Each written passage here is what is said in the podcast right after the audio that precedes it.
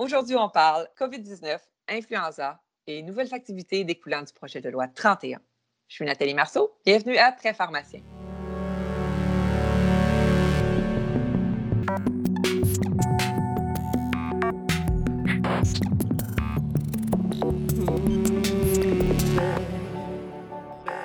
Bonjour à tous, bienvenue à ce deuxième épisode spécial 31. Et oui, hein, la saison grippale est à nos portes, on le sait, et on ne pouvait pas ne pas en parler à Très Pharmacien, surtout que cette année, c'est particulier parce qu'on est en présence de la COVID-19 et de l'influenza. Et on le sait, hein, il faut se le dire, ce sont des virus qui présentent des symptômes similaires. Parallèlement à ça, on a les nouvelles activités associées à la loi sur la pharmacie qui vont permettre aux pharmaciens de prescrire des médicaments dans un contexte d'influenza, que ce soit dans un contexte de prévention, de traitement ou de vaccination. Alors, à Très Pharmacien, on a eu envie de vous soutenir dans cette situation hors du commun de COVID, d'influenza et de nouvelles activités. Et pour en parler avec nous, nous recevons Daniel Thirion, qui est pharmacien au Centre universitaire de santé McGill et professeur de clinique à la Faculté de pharmacie de l'Université de Montréal. Bonjour, Daniel. Allô, Nathalie. Euh, merci pour l'invitation. Ça me fait plaisir d'être ici avec toi aujourd'hui.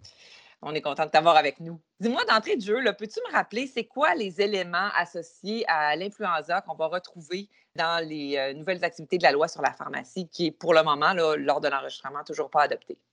Euh, oui, c'est très intéressant. Alors, on appelle le nouveau projet de loi, la loi 31, qui a été passé à l'Assemblée cet été. Et ce que cette loi mentionne plus précisément pour l'influenza, c'est que les pharmaciens peuvent prescrire des antiviraux pour traiter des patients avec l'influenza qui sont à risque de complications. Et ils peuvent aussi prescrire des antiviraux pour prévenir l'influenza chez les patients qui sont à risque de complications s'ils l'attrapent.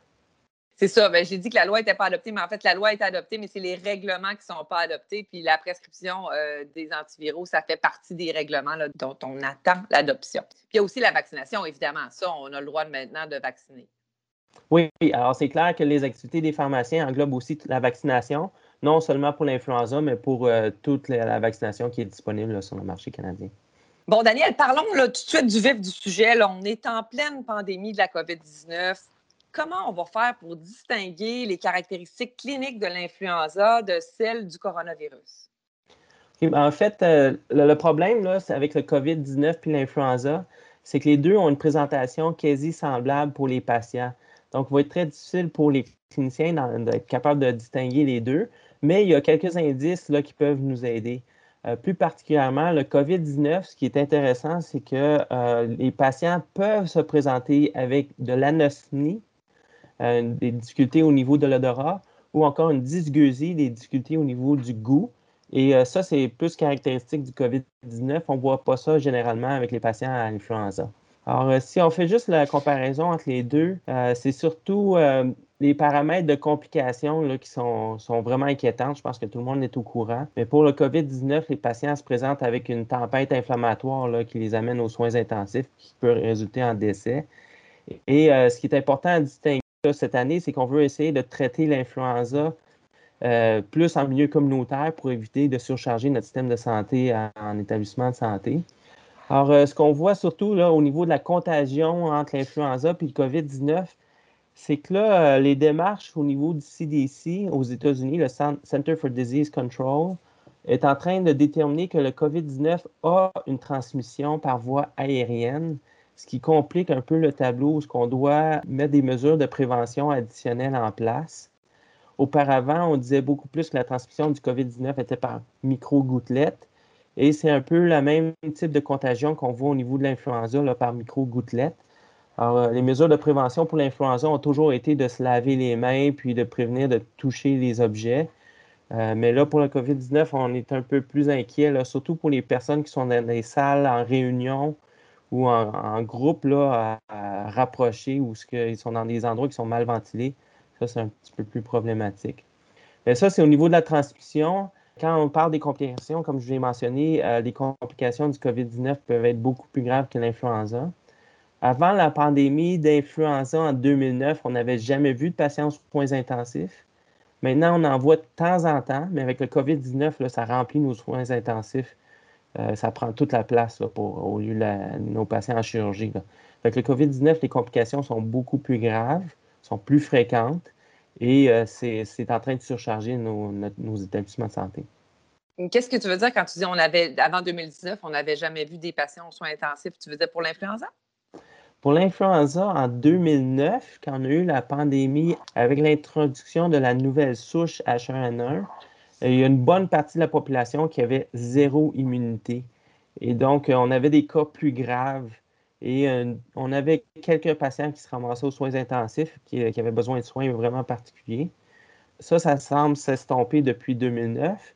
Mais avec le COVID-19, c'est clair, on a euh, nos soins intensifs sont remplis. Au mois de mars, avril, c'était très plein.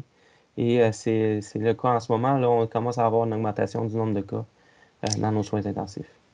Puis si, on, si je te ramène à l'influenza, le fait qu'on a mis tout plein de mesures en place justement pour prévenir la propagation de la COVID-19, est-ce qu'on va, logiquement, on devrait avoir moins de patients atteints d'influenza? Qu'est-ce que tu en penses? Euh, oui, Nathalie, ton impression est bonne. Euh, on a vu dans l'hémisphère sud, pendant la période d'isolement, dans leur période d'hiver, mars-avril, une diminution euh, dramatique des cas d'influenza comparé aux années antérieures. Alors, on a espoir un peu au Canada qu'on ait moins d'influenza si on maintient les mesures de confinement qui sont en place actuellement. J'imagine que c'est un peu ce qu'on désire, là, parce que ça va être vraiment un casse-tête d'avoir les deux virus qui, se chevauchent simultanément. Oui, alors c'est clair que pour la société, on aimerait pouvoir sortir du confinement le plus rapidement possible et régler le problème. Mais euh, malheureusement, ce n'est pas le cas. Puis si un des effets bénéfiques, c'est qu'on évite la transmission de l'influenza, ben ça va nous épargner notre système de santé sur ce fardeau additionnel qu'on veut éviter. OK, rendons ça pratico-pratique. Je suis en présence d'un patient qui a des symptômes de grippe ou des symptômes de COVID, je ne le sais pas trop, qui présente une fatigue soudaine. On est en pleine pandémie, elle se sent faible, mais tu sais, pas vraiment d'anosmie ou dysbieusie. Qu'est-ce que je fais? OK. Donc, euh, les premiers patients qui vont se présenter, soit en milieu communautaire ou, encore pour des pharmaciens qui sont à l'urgence, euh, ben, le contact est peut-être un petit peu différent dans les deux milieux, mais L'évaluation des patients passe premièrement par le COVID-19 et on a des mesures en place pour la santé publique pour le dépistage des patients COVID-19. Là, si le patient ne rencontre pas les critères de dépistage pour le COVID-19, mais se présente quand même avec un syndrome d'allure grippale, et c'est là qu'on met l'emphase, c'est sur les symptômes. Alors, on peut commencer à faire l'évaluation de ces patients-là pour initier le traitement. Alors, c'est un peu notre objectif là, au niveau du gouvernement, c'est de pouvoir donner la, possibilité aux pharmaciens de prendre en charge certains patients qui n'ont pas besoin d'être pris en charge dans nos établissements de santé.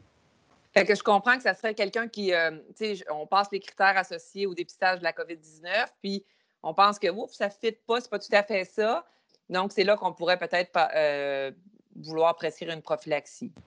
Euh, en fait, pour les patients, oui, c'est ça exactement. Pour les patients symptomatiques, on va vouloir procéder au traitement pour les patients qui se présentent avec un syndrome d'allure grippale. Et les signes diagnostiques, en fait, c'est fièvre, douleur musculaire et euh, présentation aiguë. Généralement, c'est ces trois critères-là qui sont les plus importants. Et ce que j'aimerais annoncer aux auditeurs, c'est que l'INES travaille sur un guide pour aider les pharmaciens à faire leur travail concernant le dépistage des patients qui ont l'influenza. L'autre élément clé, c'est de regarder l'activité d'influenza sur le territoire. Et ça, ces données-là sont disponibles par l'Institut national de santé publique du Québec, INSPQ, qui va nous indiquer si on a des cas d'influenza sur nos terrains. Euh, c'est sûr qu'en début d'éclosion, on ne sera pas capable d'avoir l'information, mais les données sont disponibles à chaque semaine, donc sont disponibles assez rapidement pour nous indiquer si on doit avoir des cas d'influenza sur notre territoire ou pas. D'accord. Fait que ça, c'est à retenir vraiment. Là, le guide de l'INES qui va être publié sous peu. Peut-être que quand euh, Balado va être en ligne, il sera déjà. Et les, documents de l'INSPQ sur les activités sur le territoire, ce sont des documents qu'on va mettre en référence euh, du Balado sur le site de la PES. Dis-moi, Daniel, veux-tu me rappeler un petit peu c'est qui les patients qui sont les plus à risque de développer des complications là, dues à l'influenza? Comme ça le mentionnait dans les lignes directrices là, pour, euh, et les règlements pour la loi de prescrire des antiviraux, on veut le faire pour les patients qui sont à risque élevé de complications. Alors, euh, il y a des définitions et des listes qui sont mises à disposition de, nos praticiens. Euh, on a une liste qui est disponible par l'INES. Encore une fois, ça va venir dans le guide de l'INES. Cette liste-là est légèrement différente des listes qui sont fournies par Santé publique du Canada et par le, Center for Disease Control aux États-Unis. Alors, on a des critères un peu plus spécifiques euh, au Québec, mais grosso modo, c'est tous les patients qui ont des problèmes chroniques au niveau d'un des systèmes, pulmonaire, cardiovasculaire, cérébral. On parle aussi des patients à risque, les femmes enceintes, les jeunes enfants, les personnes âgées et euh, ceux qui sont en surplus de poids et euh, les autochtones, les patients qui sont en CHSLD pense à nos pharmaciens communautaires qui n'ont pas nécessairement la liste des antécédents du patient, comme quand nous, on partage les dossiers avec les, médecins, les pharmaciens d'établissement, mais ce n'est pas toujours le cas en pharmacie communautaire. Est-ce que juste à partir d'un profil pharmacologique, on peut avoir une bonne idée d'un patient qui serait plus à risque de complications? Nathalie, c'est très intéressant ce que tu demandes, c'est que notre Association canadienne des pharmaciens a développé une liste de médicaments et de classes de médicaments qui pourrait donner un indice au pharmacien que le patient est à risque de complications. Et ça, c'est très utile, particulièrement pour le dépistage, à savoir quand est-ce qu'on veut vacciner les patients. C'est aussi intéressant si on veut procéder à la prévention, si la vaccination n'est pas une option. Et euh, ça peut aussi donner quelques indices euh, chez des patients qui se présentent avec des symptômes qui seraient peut-être à risque de complications. Peux-tu me donner un exemple, par exemple, des principales classes? Oui, en fait, euh, je vous invite encore une fois d'aller voir le site web qu'on va vous mettre à, disponibilité. Et euh, dans ces classes-là, on retrouve par exemple euh, tous les médicaments pour le cancer. les patients qui sont diabétiques, ben, tu as tous les médicaments pour le traiter le diabète. Tu as des patients qui ont des maladies respiratoires, toutes les pompes pour l'asthme, la maladie pulmonaire associative chronique sont sur ces listes-là. Les agents immunosuppresseurs, il y a certains antimicrobiens qui sont là-dedans, par exemple des patients qui ont des maladies ben, la tuberculose des maladies fongiques, euh, ça donne des signes d'immunosuppression. Alors, euh, et puis, il y a tous les médicaments, bien sûr, pour le, système cardiovasculaire, fait les antihypertenseurs, les IECA, euh, les, anticoagulants, les bêta-bloqueurs, les, statines, tout ça, c'est là-dessus. Bon, ben, je comprends qu'on a quand même pas mal de patients à risque, là, quand même. Là. Euh, écoute, je reviens à mon cas, ma petite madame tantôt qui présentait euh, une fatigue soudaine, là, euh, sans anosmie, sans dysgeusie, mais elle fait de la fièvre, elle a des douleurs musculaires. La présentation est aiguë. J'ai passé à travers le guide de l'INES. Puis, je pense vraiment que c'est une présentation d'influenza. Comment je prescris le Zeltamivir? Qu'est-ce que je devrais savoir avant de prescrire ce médicament-là? Il y a deux antiviraux qu'on préconise pour le traitement et la prévention de l'influenza. C'est le, le puis l'autre, c'est le zanamivir.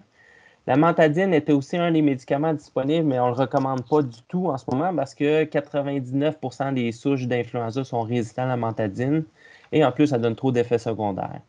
Peut-être qu'on va juste euh, mettre notre attention sur le celtamivir en premier. C'est notre agent de première ligne de traitement.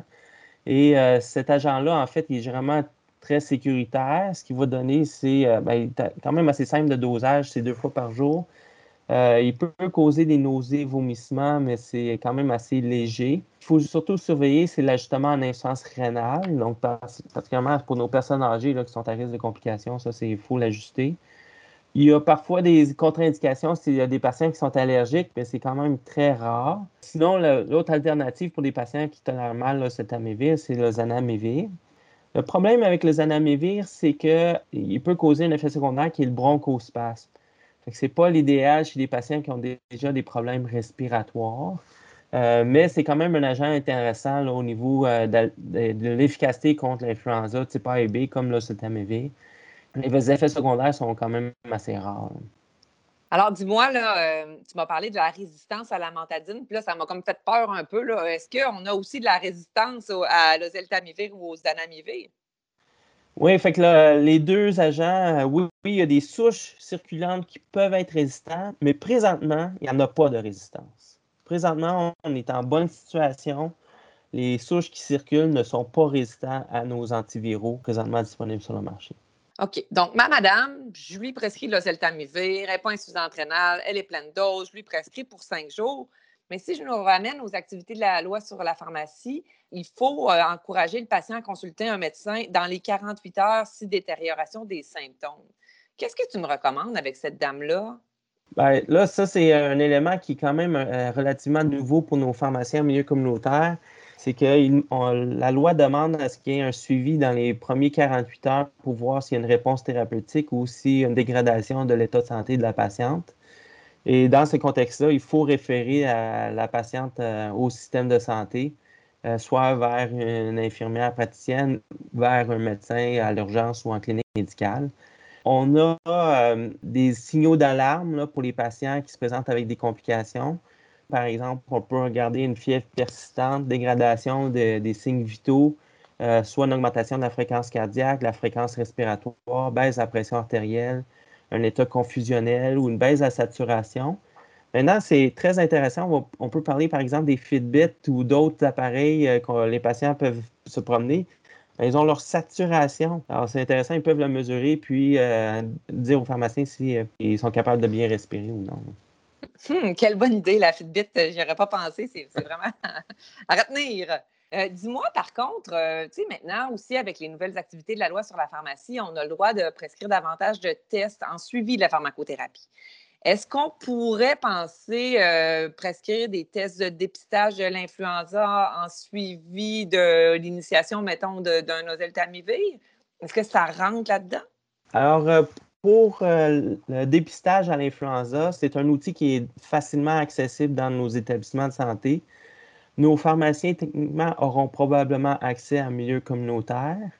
L'idée initiale, ce n'est pas d'augmenter le dépistage des patients qui sont malades. L'idée initiale de permettre aux pharmaciens de prescrire, c'est de décharger le système de santé, donc de commencer un traitement empirique pour les patients qui ont un syndrome d'allure grippale et qui sont à risque de complications. Donc, le dépistage, euh, il ne faudrait pas que nos pharmaciens communautaires se mettent à prescrire des dépistages additionnels pour tous les patients qui ont euh, une toux, euh, parce que ça aussi, ça va causer un problème pour le dépistage avec le COVID. Alors oui, le test va être disponible, les pharmaciens, il y a des fortes chances qu'ils puissent l'utiliser, mais on va l'utiliser simplement chez les patients qui sont vraiment hospitalisés afin de différencier entre d'autres virus qui peuvent aussi causer des problèmes graves surtout chez nos patients qui sont immunosupprimés. Puis on pense par exemple à dépister euh, le CMV ou le COVID ou euh, un RSV ou d'autres types de virus qu'on a dans nos, patients. Dis-moi, toujours ma madame, je lui ai prescrit euh, le, médicament. Est-ce que je dois avoir une réflexion par rapport à la prescription de la prophylaxie? Chez qui on va prescrire de la prophylaxie à l'oseltamivir? Là? La, méthode, la meilleure méthode de, prévention de l'influenza, c'est clair, c'est la vaccination. Euh, il y a aussi des mesures non pharmacologiques comme le lavage des mains puis euh, l'isolation. La prévention de l'influenza chez les patients qui sont à risque de complications va se faire plus rarement dans une population restreinte. On peut penser à l'utiliser, par exemple, chez les patients qui ne peuvent pas être vaccinés. On peut aussi penser à une éclosion dans un établissement de santé, une éclosion dans un CHSLD où on n'a pas le temps d'avoir fait la vaccination à l'ensemble euh, du groupe. Et à ce moment-là, on veut euh, prévenir que ça se propage. On va utiliser la prévention en attendant qu'on euh, vaccine tout le monde. Ça prend deux semaines qu'on vaccine tout le monde que l'efficacité fonctionne. Alors, à ce moment-là, les deux premières semaines, on va probablement le faire. On peut aussi penser à faire la prévention chez les patients chez les aidants naturels des patients euh, qui ne peuvent pas être vaccinés. Alors, eux, aussi, euh, ils vont mettre le patient à risque de contracter l'influenza. Alors, il faut prévenir cette transmission au sein de ce groupe-là. Et à ce moment-là, on va utiliser la, prophylaxie si on ne peut pas les vacciner. Là, tu me parles de vaccination. évidemment, maintenant, on peut prescrire des vaccins, on peut vacciner les patients. Si on regarde un peu l'expérience de nos collègues euh, des autres provinces, t'en penses quoi, toi, euh, Daniel, de la prescription et de l'administration des vaccins par le pharmacien? Bien, je sais que la vaccination, initialement, c'était vu comme une surcharge de travail par mes collègues en milieu communautaire. Mais ce qui est vraiment intéressant euh, du point de vue de la prise en charge de la vaccination par les pharmaciens, comme on voit dans le reste du Canada, c'est que la vaccination par les pharmaciens a dépassé la vaccination dans les cliniques médicales. Alors, c'est des pratiques qui ont commencé en 2012-2013 euh, dans certaines provinces. Et là, euh, l'ensemble du territoire canadien maintenant euh, donne accès à la vaccination par les pharmaciens en milieu communautaire. Et je crois que c'est un avantage très clair pour nos patients d'avoir accès à ce système de santé de prévention pour prévenir la transmission des maladies virales. Est-ce que, dis-moi, dans les autres provinces, leur pourcentage de vaccination, tout patient confondu, est plus élevé parce que les pharmacies vaccinent ou c'est sensiblement la même chose? oui, on a des données qui sont ramassées par la, Fondation canadienne de pharmacie. Euh, qui euh, documente un peu l'accès à la vaccination. C'est clair que les pharmaciens ont influencé euh, l'accès à la vaccination en Ontario. Eux aussi, ils ont publié leurs données qui démontrent que le pharmacien a un, apport ajouté dans la communauté pour la vaccination. D'accord. Ben, j'espère que nos pharmaciens québécois vont, également euh, prendre le relais et permettre que nos patients soient mieux protégés contre l'influenza, surtout en ce moment avec la COVID. Je me questionne, qu'est-ce que tu fais, toi, quand tu as un patient qui vient te voir et qui dit Ah, ben, moi, euh, j'ai pas vraiment le goût de me faire vacciner. Euh, de toute façon, je l'ai déjà été, j'ai attrapé la grippe pareil, j'ai peur des effets secondaires. Qu'est-ce que tu leur réponds? Nathalie, ta question est très pertinente. On a une bonne population qui est réticente à la vaccination dans toutes sortes de domaines. Et euh, les conseils qu'on remet à travers euh, nos organisations, de, nos associations de, vaccination, c'est euh, de, on dit, bouger l'aiguille. C'est-à-dire qu'on veut amener le patient un pas plus proche vers la vaccination. Donc, notre rôle en tant qu'intervenant, au moment que ça arrive, c'est pas d'avoir de changer l'opinion complète de oui à non ou de non à oui. Euh, c'est vraiment de, de l'amener dans la réflexion, de le faire progresser dans la réflexion pour mieux comprendre ces éléments-là. C'est la meilleure solution qu'on peut offrir euh, aux patients.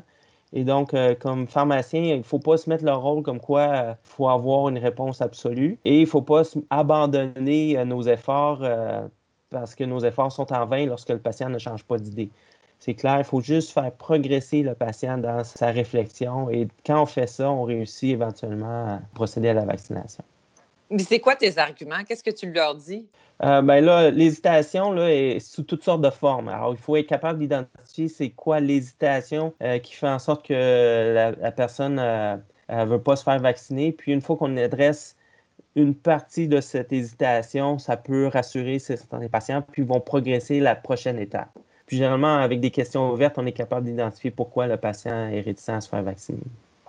OK. Fait que maintenant, moi, je suis le patient, puis là, je dis, euh, moi, euh, je ne veux pas parce que ce n'est pas efficace, ce vaccin-là. C'est quoi les données associées à l'efficacité des vaccins? Alors, pour l'efficacité de la vaccination là, avec euh, l'influenza, on, a des données dans le passé qui montrent que les vaccins ont été très efficaces dans la plupart des années. Là où il y a un problème parfois, c'est si le choix de la, souches vaccinales pour une année ne concordent pas bien avec la, souche en circulation, là, l'effet du, vaccin est moins bon. Cette année, on a une liste de souches qui nous ont été proposées dans les vaccins et on attend de voir les données sur les souches circulantes qu'on n'a pas vues encore. mais l'efficacité, généralement, est excellente. Et euh, on a toutes sortes de vaccins maintenant qui existent, qui ont été adaptés à chacune des populations à risque. Donc, on a des vaccins qui sont spécialisés pour les enfants, des vaccins qui sont spécialisés pour les adultes et des vaccins qui sont spécialisés pour les personnes âgées. Écoute, Daniel, on arrive à la fin du balado.